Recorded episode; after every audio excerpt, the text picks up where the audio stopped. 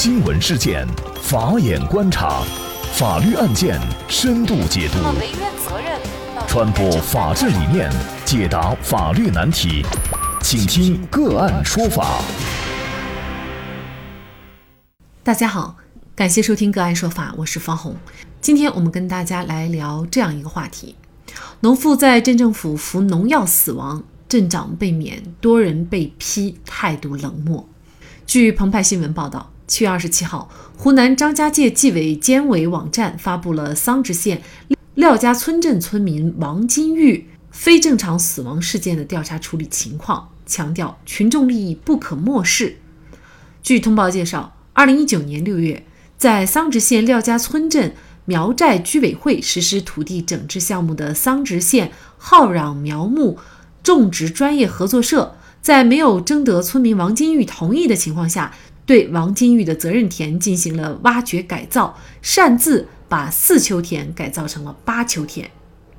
二零一九年十月到二零二零年的五月，王金玉和她的丈夫张运才多次向苗寨居委会廖家村镇党委政府反映该问题，要求施工方将其责任田恢复原状并赔偿经济损失。期间，居委会干部和驻村工作队进行了四次协调，因为施工方没有履行达成的协议而失败。王金玉又先后三次分别向镇党委书记、镇长反映情况和诉求，但其诉求一直没有得到妥善解决。二零二零年六月三号七点四十九分，王金玉来到镇政府院内来回走动，王金玉采取过激行为。在政府食堂前的篮球场服下敌敌畏农药期间，镇政府没有一名干部提前发现、及时制止和主动做工作。王金玉服农药后，当时现场有十一名镇政府干部职工，在场的镇党委副书记秦卫东马上向镇党委政府主要领导进行了汇报，并电话联系镇卫生院安排医护人员前来抢救，但是没有人主动将王金玉送往附近的镇卫生医院。进行救治，也没有人对王金玉现场采取急救措施。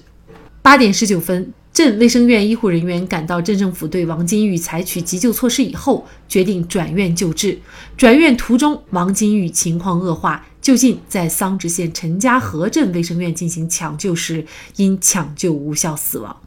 对于责任田的征用，如果责任田的使用权人不同意的话，该怎么来维权？当地主管部门又应该承担怎样的责任？就这相关的法律问题，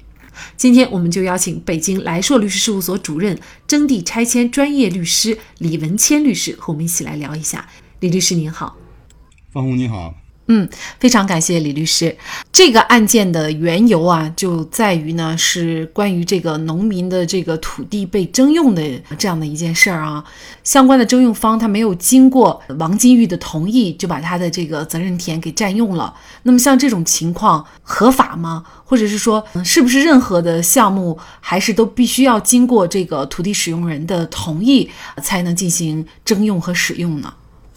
对这个问题的这个答案呢是肯定的，因为这个土地承包法第十七条，包括土地管理法第四十七条，都规定了相关的内容。也就是在土地征收前，原则上呢要求地方政府与被征地农民要达成协议，举重与明轻，包括征收土地在内的，凡是占用或者使用责任田的行为，均需经过村民的同意。任何项目的占地，原则上呢必须经过。这个使用人村民的同意，但是在实践生活当中啊，还是会有一些案例，就是不经过这个土地使用人，也就是村民的同意，然后呢，这个征用方就直接征用了。为此呢，也会发生一些类似于这样的惨案啊。有的时候是重伤，有的时候呢是呃以妨碍这个政府执行公务，然后呢被拘留。那么像王金玉的这种呢，就属于后果特别严重的，就是直接一条人命就没了。通常情况下。如果这个责任田的使用人他不同意的话，但是呢，对方还要强征，在这种情况下，作为被征用人或者是村民，他该怎么来维权呢？呃，在本案中呢，桑植县浩壤苗木种植专业合作社呢，属于农民专业合作社，由《中华人民共和国农民专业合作社法》规范调整。在该法当中呢，第三条、第四条。明确规定了合作社的设定目的是为了服务于农民，同时呢，该法的第六十九条规定，侵占、挪用、截留、私分或者以其他形式侵犯农民财产的，应当依法追究法律责任。另外呢，《土地承包法》第六十五条规定，任何组织和个人侵害土地承包经营权、土地经营权的，应当承担民事责任。本案中呢，桑植县浩壤苗木种植专业合作社作为本应服务村民的组织，却在未征得村民同意的情况下，擅自对村民责任田进行了挖掘改造，已经违反了法律规定，侵害了公民的合法权益，应当承担相应的民事责任啊。具体的维权途径呢，我们认为有以下的这个四种啊。第一种，向人民法院起诉啊桑植县浩壤苗木。种植专业合作社要求对方履行停止侵害、排除妨害、消除危险、返还财产、恢复原状、赔偿损失的等民事责任。第二个呢，是依据土地管理法第六十七条的规定，向县级以上人民政府自然资源主管部门举报，由自然资源主管部门进行监管。第三个呢，也就是向当地的村委会、乡政府、镇政府反映情况，并进行调解。如调解不成呢？则由当地的基层行政机关及组织向有关部门进行反馈。第四点呢，也就是在第三点的情况下，也就是在在第三点的这个未调解啊，经调解并未达成协议的基础上，通过这个仲裁或者诉讼的方式呢，要求施工方履行协议。啊，本案中呢，我们也看到了，呃，受害人呢，实际上和这个施工方已经达成协议了。惨案最终的酿成呢，也是因为这个施工方啊，没有按照协达成的协议进行履行。所以说呢，这也是一个非常悲惨的后果。其实王金玉呢，他也试图去进行反映维权，比如说他向自己的村委会还有镇政府多次的反映，但是呢，这个问题还是没有得到解决。那么在这个过程当中，比如说当地的这个政府部门以及相关的工作人员，他嗯是否会存在一些失职的行为，甚至是已经涉嫌违法犯罪了呢？王金玉啊，多次向村。镇政府进行反映这个问题的行为呢，属于信访的行为。根据信访条例第二条的规定呢，这个公民啊有权就这个相关的自身情况向相关的主管部门进行投诉和反馈。这个当地的主管部门呢，我们认为是存在着严重的失职行为的。根据信访条例第四条的规定，信访工作应当在各级人民政府领导下，坚持属地管理、分级负责。谁主管谁负责，依法及时就地解决问题，疏导教育相结合的原则。这个第二十二条呢，也做了明确的规定。啊，对于符合本条例第十四条第一款规定，并属于本机关法定职权范围内的信访事件，应当受理，不得推诿、敷衍、拖延，并对这个不属于本机关职权范围内的信访事项，应当告知信访人，向有权的机关提出。可见呢，当地镇政府啊，对于信访事项，如果属于其受理范围，那么就应当及时受理；如果不属于其受理的范围呢，那么也应当告知当事人，啊，该向谁表达诉求。本案中呢，王金玉经过先后三次向镇党委书记、镇长反映情况和诉求，但其诉求呢，一直未得到妥善的解决。可见，在这个近一年的时间里啊，王金玉多次表达诉求。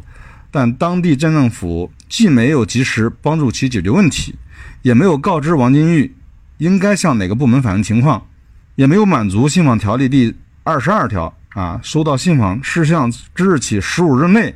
书面告知信访人的要求，啊，镇政府的行政不作为呢，导致了王金玉啊维权无门，啊，最终导致这个悲剧发生。我们认为呢，这个当地的行政主管部门存在着严重的这个失职行为。我们也看到哈，目前呢，张家界市纪委呢在通报中也指出，对于这种慵懒无为、消极应付、漠视群众利益的行为呢，他们也进行了相应的处分啊。比如说呢，最大的这个追责对象呢，可能就是这个廖家村镇党委副书记和镇长，那么是给他给予了党内的严重警告处分，免去党内外的职务。当然了，还有一系列的相关的人员，大部分呢都是进行了党内的严重警告处分。啊，那么这个处罚呢，在很多网友看来呢，就觉得一条人命就这样没了，然后呢还处理的这么轻。那么您对于这样的处罚，您怎么看呢？我们认为呢，这个王金玉的这个事件反映了很多的问题啊。第一点啊，就是说这个合作社土地整治项目的违法行为呢，当地的有关部门未能及时尽到监管指导的这个义务啊。第二点。在王金玉与施工方达成协议后，施工方未履行协议，参与组织调解的有关部门呢未及时告知王金玉，应当向哪个部门反映情况，如何通过法律的手段维权。第三点，王金玉呢多次到镇政府向镇党委书记、镇长反映情况，但无论是书记、镇长负责信访接待的人员呢，都没有按照信访条例规定履行其法定职责。第四点，王金玉啊能够畅通无阻地进入到镇政府大院，进入政府食堂前的篮球场，可见镇政府对人员进行管理的松散。在王金玉进入镇政府大院前，镇政府的有关人员呢，应当就接到通知，随后呢。应做好接待王金玉、帮助其解决问题的准备工作。第五点呢，我们认为呢，这个在人来人往的镇政府大院食堂前的篮球场处，在王金玉服药前徘徊了近二十分钟，